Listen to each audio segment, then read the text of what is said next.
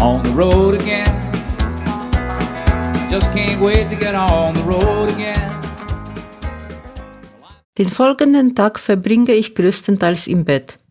Ansonsten mache ich noch zweimal die Duschkur und in der Mittagszeit gönne ich mir eine Pizza Quattro Stagione und besichtige die Burg. Bereits zum zweiten Mal treffe ich auf dem Camino auf die Templarier, den Ritterorden, um den es die meisten Legenden und Geheimnisse gibt. Die päpstliche Untersuchung damals sah die Häresievorwürfe als unbegründet und trotzdem löste der Papst den Orden auf aufgrund des schlechten Ruf, der sich aus dem königlichen Prozess ergab, indem es wiederum eigentlich nur darum ging, dass der König an den Schatz des Ordens ran wollte. Die Burg in Ponferrada ist beeindruckend.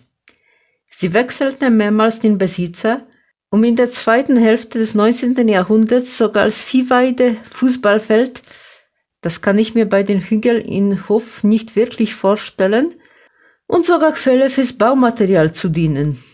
Zum Glück wurde der Verfall ein Ende gesetzt. Und würde ich die spanische Sprache etwas besser beherrschen, könnte ich aus der Ausstellung und Multimedia-Präsentation etwas mehr über die ganze Anlage erfahren. Draußen begegnet mir eine kleine Prozession mit der Figur des heiligen Rochus. Das ist auch ein Wiedersehen und sobald ich wieder im Hotel WLAN bin, werde ich jetzt tatsächlich etwas forschen, was es mit den blutigen Knien und Hund auf sich hat. Erstaunlicherweise hat Rochus trotz den Jakobsmuscheln an seiner Kleidung mit dem Camino fast gar nichts zu tun. Bis auf die Tatsache, dass er ein Pilger war. Allerdings pilgerte er von Montpellier nach Rom, kümmerte sich dabei um Pestkranke und erkrankte daran selbst.